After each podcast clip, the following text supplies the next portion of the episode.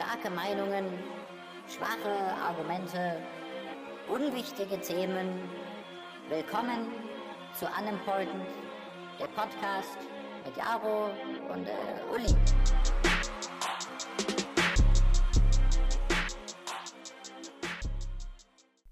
Hallo und herzlich willkommen bei einer neuen Folge Unimportant. Ich hoffe, ihr hattet schöne Weihnachten und wurdet reich beschenkt und habt den 50-Euro-Schein, den ihr wahrscheinlich beim Kartelesen ignoriert habt, schon in der Kneipe versoffen. Ähm, heute ist eine etwas andere Folge, weil ich bin alleine. Denn Uli stresst das Leben als Podcaster so, dass er mal eine Woche Pause braucht. Ähm, nee, das liegt einfach daran, dass ich gerade in Berlin sitze und Uli in Wien. Und ich habe es die letzten Wochen ja schon mal angesprochen ähm, dass ich über eine Sache reden möchte. Und dann habe ich gedacht, ich nutze jetzt einfach mal diese Plattform dafür.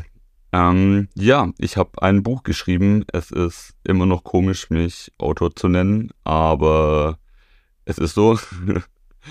ähm, und heute erzähle ich euch ein bisschen was darüber und lese euch am Ende noch ein paar Seiten vor, woraus ich zitieren muss, weil ich meine Tonrechte tatsächlich noch nicht noch nicht wieder habe. Ähm, ja, wie kommt man dazu, ein Buch zu schreiben? Ähm, ich hatte schon mehrere Ideen und diese ist entstanden im Deutschunterricht in der, in der Berufsschule. Mein Lehrer damals hat, ich darf den Namen auf jeden Fall nicht nennen, weil er die ganze Zeit irgendwelche Verschwörungstheorien von 9-11 und so erzählt hat und uns dazu auch YouTube-Videos gezeigt hat, anstatt uns Groß- und Kleinschreibung beizubringen. Dementsprechend war ich mir im Kopf nicht hundertprozentig anwesend und habe ja, auf meinem Blog rumgekritzelt und äh, da ich schon lange den Plan hatte, ein Buch zu schreiben, auch zu dem Zeitpunkt habe ich ähm, diese Geschichte dann zu Ende geschrieben. Worum geht's? Ähm, das Buch handelt von Laura und Philipp. Sie sind beide 17 Jahre und wohnen in derselben Stadt. Sie kennen sich allerdings nicht, da sie auf unterschiedliche Schulen gehen. Ähm, Philipp verbringt die Zeit am liebsten, also die Freizeit nach der Schule, am liebsten mit Zocken. Ähm, und als er sich doch mal auf eine Party traut, lernen die beiden sich kennen und verstehen sich tatsächlich gut. Sie verabreden sich zur Party an Lauras Schule am nächsten Wochenende, also nach der ersten Party, ähm, dort muss Laura allerdings ein bisschen früher gehen. Und um das Date nachzuholen, schlägt Philipps Vater vor, dass sie in einen seiner Nachtclubs gehen könnten. Die sind, ähm, er hat sieben Stück tatsächlich. Ähm, dementsprechend sieht halt auch das Haus von Philipp aus, kann man, das kann man schon dazu sagen. Sie gehen dann in den Nachtclub von Philipps Vater ins Camo und nach dieser Nacht ist nichts mehr, wie es war. Das Buch hat 134 Seiten, ähm, aber da sich ein Teil der Zielgruppe schon das Hirn mit TikToks frittiert hat, ist es auch in Ordnung, dass es ein relativ kurzes Buch ist, weil, ja, ähm, die Aufmerksamkeitsspanne einfach auch nicht mehr so da ist und ja, fürs Erste sind 134 Seiten auch genug, glaube ich. Ähm, aber wo erstes Buch, ich hatte schon tatsächlich mehrere Ideen. Die erste habe ich, glaube ich, so mit 16 angefangen ungefähr. Aber ihr müsst ähm, keine Angst haben, die werdet ihr alle niemals zu Gesicht bekommen, die Manuskripte damals. Das sind auch nur die ersten paar Seiten irgendwie, irgendwie entstanden. Ähm, was ich schon zu Ende gebracht habe, ist die ein oder andere Kurzgeschichte. Ähm, vielleicht, falls irgendwann mal der Herr Gartner wieder ausfällt, dann, äh, um euch nicht, um euch nicht leer zu lassen in der Woche, lese ich euch mal vielleicht eine kurze Geschichte von mir vor. Da habe ich habe ich auf jeden Fall noch ein paar auf der Festplatte.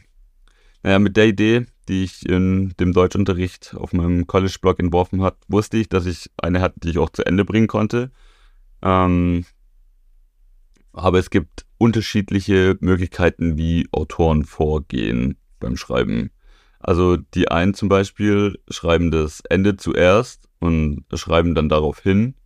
Und andere überlegen sich erst die Geschichte im Ganzen, also jeden einzelnen Schritt, und legen dann los mit dem Schreiben, praktisch so das Storyboard einmal von oben bis unten geschrieben und dann erst los. Bei mir ist es so, dass ich einen groben Rahmen hatte und ich wusste, worum es gehen soll und habe dann angefangen, die Geschichte zu schreiben. Und immer wenn ich an einen Wendepunkt kam, habe ich überlegt, wie es weitergehen könnte und habe dann die Geschichte praktisch wieder, hm, weil nicht ein, zwei Kapitel ähm, weiterentwickelt und die habe ich dann wieder runtergetippt. Das mache ich, also das ist meine Vorgehensweise, die habe ich so für mich entdeckt. Und ja, so hat man das dann gemacht, bis man, so habe ich das gemacht, bis ich, bis ich am Ende war. Ich habe über vier Jahre dran gearbeitet, nicht die ganze Zeit natürlich. Ich konnte auch nicht immer jede Szene direkt schreiben, weil mh, hm, kreativer Input braucht kreativer Output braucht kreativen Input, so rum. Ähm, und äh, es gibt eine Szene eben, von der ich gerade erzählt habe, äh, die im Club spielt. Und während Corona war es mir unmöglich, diese Szene zu schreiben, weil ich vergessen habe einfach, wie ein Club von innen aussieht. Und das war tatsächlich am Ende die letzte Szene, die gefehlt hat. Und das ist eigentlich, eigentlich ganz lustige Geschichte, weil ich sie eben im Club fertig geschrieben habe die, das, das Buch. Um, und ich zu Uli damals, damals gesagt habe, es war im SAS, ähm, ich gehe jetzt hoch, äh, mein Buch fertig schreiben, weil ich, ja, auf der Tanzfläche tatsächlich ab und zu gern, gern übers äh, Schreiben nachdenke. Wenn man, den, wenn man den Kopf auf Pause drückt, dann meine Pause ist Buchschreiben. Ähm, aber allgemein ist Buchschreiben nicht spannend. Also sie zu lesen ist sehr viel aufregender. Ähm, und abgesehen von der letzten Szene, wo ich das im Club gemacht habe, passiert es halt meistens allein im Zug oder wenn man in der Bib sitzt und keinen Bock hat zu lernen oder wenn ein Freitagabend mal das Nachtleben in Ruhe lässt. Ähm, ich muss irgendwann feststellen, dass ich gerne nachts schreibe. Also ich habe echt äh, viel von dem Buch, äh, nicht nur im Club, aber auch so, habe ich, hab ich, hab ich nachts geschrieben. Nicht mal, weil ich irgendwie schlecht schlaf oder so, sondern einfach, weil die Kreativität mich daheim sucht. Und tatsächlich, als wir in Barcelona waren, jetzt mit, mit, mit, äh, mit, Herrn, also mit Herrn Gartner, da habe ich auch die halbe Nacht, weil ich irgendwie schlecht geschlafen habe im, im Hotel, habe ich ähm, an meinem neuen Buch gearbeitet. Ähm, was ein Problem ist mit ähm, Büchern, ist, dass man nie fertig ist. Man liest drüber, immer wieder, Satz für Satz. Und irgendwann haben dann andere Leute drüber gelesen und die Korrekturen habe ich dann wieder eingebaut und so ist es Stück für Stück zu Ende, zum Ende gekommen. Aber wenn, wenn man vier Jahre dran arbeitet, dann hat man den Einsatz vor vier Jahren eventuell schon mal irgendwie anders gedacht, als man das jetzt tut. Und wenn man ihn jetzt dann wieder umschreiben würde, dann ja, schleift man da so lange rum, dass man nie fertig wird. Und deswegen musste ich jetzt zu dem Zeitpunkt kommen, dass ich gesagt habe, also an dem ich sage, ja, das ist jetzt so weit, dass man es veröffentlichen kann. Ähm, wie veröffentlicht man ein Buch? Äh, auch ja, schwierigere Sache, ähm, weil mit Verlagen heutzutage ist es schwierig. Ich habe auf der Leipziger Buchmesse habe ich mit einigen geredet und die meisten werden halt mit Manuskripten überschwemmt. Also, das habe ich auch auf der Buchmesse dann gedacht. So, eigentlich ist ja jedes Buch schon geschrieben. Das ist genau wie mit dem Podcast hier. Ähm, man kann sich fragen, ob man, man kann sich fragen, ob man das überhaupt noch braucht. Also, weil, äh, ja, es gibt, es gibt alles in irgendeiner Form schon. Und ja, so kamen mehrere Tiefs, die, wo ich überhaupt überlegt habe, ob das nicht alles Zeitverschwendung ist. Und dann habe ich irgendwann mal wieder nach ein paar Monaten reingeschaut. Dann habe ich gemerkt, dass ich eben auch viele Sätze inzwischen auch nicht mehr so schreiben würde. Was mir dann tatsächlich nochmal neue Energie gegeben hat, ist, ähm, dass ich nach der Leipziger Buchmesse dann auch äh, mehrere Gespräche mit kleineren Verlagen hatte. Ähm, die wären allerdings mit ein bisschen Selbstbeteiligung verbunden gewesen. Also Selbstbeteiligung heißt, dass man ähm, einen gewissen Prozentsatz an den Druckkosten für die erste Auflage selber übernimmt, aber halt die Marketing- und Vertriebskanäle von dem Verlag eben hat. Und was dazu auch noch gekommen wäre, wäre, dass es mich unfassbar viel Zeit nochmal gekostet hätte, weil es nochmal irgendwie zwei Lektoratsschleifen und eine Korrektoratsschleife gegangen wäre, das Buch. Ähm, aber ich musste jetzt irgendwann einen Haken dran machen. Ich hatte ehrlich gesagt keine Lust mehr, das noch als so offenes Projekt weiter rumliegen zu haben. Außerdem ähm, hat meine Oma mit ihrem Enkel immer schon geflext und hat gesagt, ja, der hat ein Buch geschrieben. Ähm, und sie konnte es nicht erwarten, ihren Freundinnen zu schicken. Deshalb habe ich mich am Ende dazu entschlossen, es bei Books on Demand, heißt die Seite, rauszubringen. Ähm, dort können Autorinnen und Autoren ihre Bücher hochladen und praktisch selbst verlegen. Also man lädt einfach das Manuskript hoch und man lädt den, das Cover hoch und sie listen das dann im Buchhandel mit ISBN-Nummer und es wird auf Bestellung praktisch gedruckt, on demand. Aber es ist bestellbar bei Amazon, Thalia und wo es sonst Bücher gibt. Aber am meisten Geld sehe ich von dem Buch, wenn ihr es direkt bei Books on Demand kauft. Ich packe euch alle möglichen Links auf jeden Fall in die Show Notes. Es heißt Aus den Angeln und war ein sehr langes Projekt von mir. Und äh, ich würde mich sehr freuen, wenn ihr es lesen würdet. Ihr könnt mir auch gerne Feedback dazu geben weil ich ja weiterhin Bücher schreiben würde und äh, oder weil ich das gerne mache. Und danken würde ich auf jeden Fall an der Stelle ähm, Selina, die mehrere Nächte vor meinem Manuskript verbracht hat, ähm, mit mir zusammen. Die ist Voice-Actorin und wird es vielleicht, also ich weiß nicht, ob sie den Podcast hört, aber ähm, falls ja, wenn du Lust hast, das als Hörbuch einzusprechen, dann quatschen wir auf jeden Fall nochmal. Und natürlich meine Mom äh, und meine Schwester und meinem Dad, die es teilweise mehrmals gelesen haben und irgendwie so 100, 130 Seiten durchzulesen und auch richtig durchzulesen und auf Kommasetzung, auf grammatikalische Sachen zu achten. Macht das Ganze so Sinn? Ist die Zeitfolge richtig? Also ähm, es gibt doch schon einiges zu beachten. Ähm, Natürlich haben alle festgestellt, dass meine Rechtschreibung tadellos ist und sie nichts korrigieren mussten. Ähm, außerdem geht ein großer Dank an meine bessere Hälfte Laura und an meinen Podcast-Kollegen Uli, der ja heute leider verhindert ist. Ähm, nächste Woche gibt es auf jeden Fall wieder eine normale Folge mit unwichtigen Themen. Ähm, und ich lese euch jetzt noch die ersten paar Seiten vor damit ihr mal einen Eindruck bekommt, wie ich so schreibe. Aus den Angeln. Kapitel 1 Dienstag. Philipp schleppt sich wie jeden Tag in den zweiten Stock zu seinem Klassenzimmer. Niemand beachtet ihn auf seinem Weg in den Geschichtskurs. Schritt für Schritt läuft er die Treppe hoch. Er fragt sich, wie es wohl sein mag, in Gruppen die unterrichtsfreie Zeit zu verbringen. Überall lachen sie, springen rum oder erzählen sich Geschichten. Meine Geschichten passieren halt am Schreibtisch, denkt sich Philipp, als er das Zimmer betritt, welches sich seit der Erfindung des Tageslichtprojektors nicht verändert hat. Sich weiter darüber den Kopf zerbrechen kann er nicht, da der Lehrer den Raum betritt.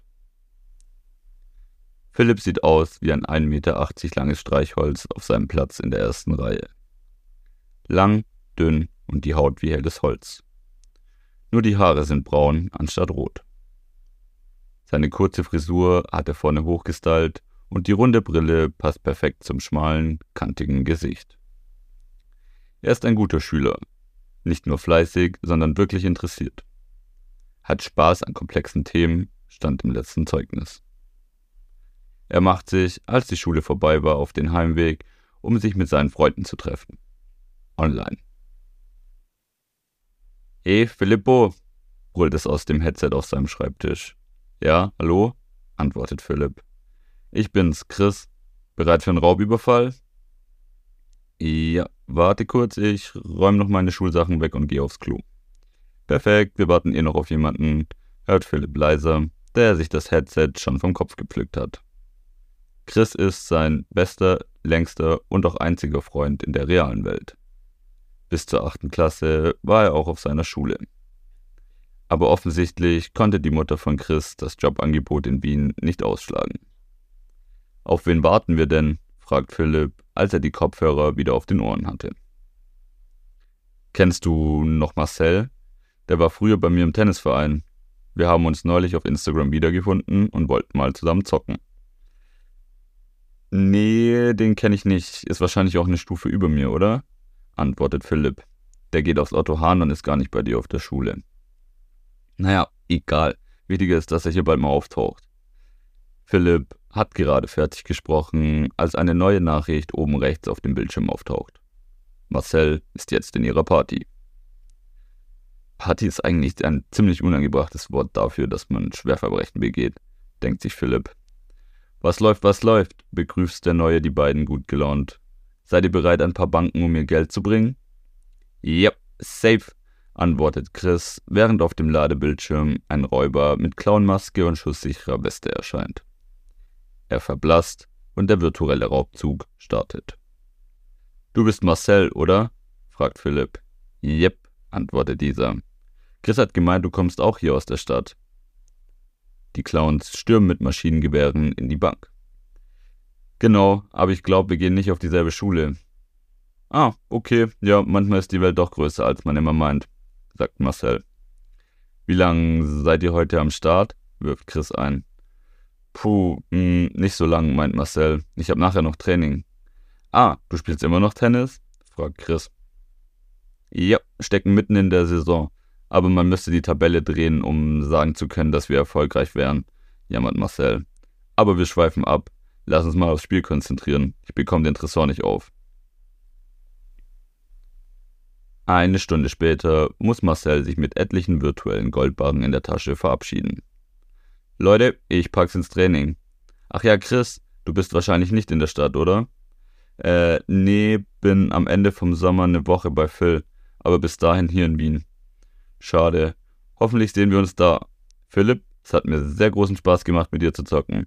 Wenn du Lust hast, komm am Freitag gern zu meiner Party. Schick mir die Nummer im Chat, dann füge ich dich zur Gruppe hinzu. Bis dann. Marcel hat die Party verlassen. Drei Augenblicke später stand es klar und deutlich auf Philipps Display.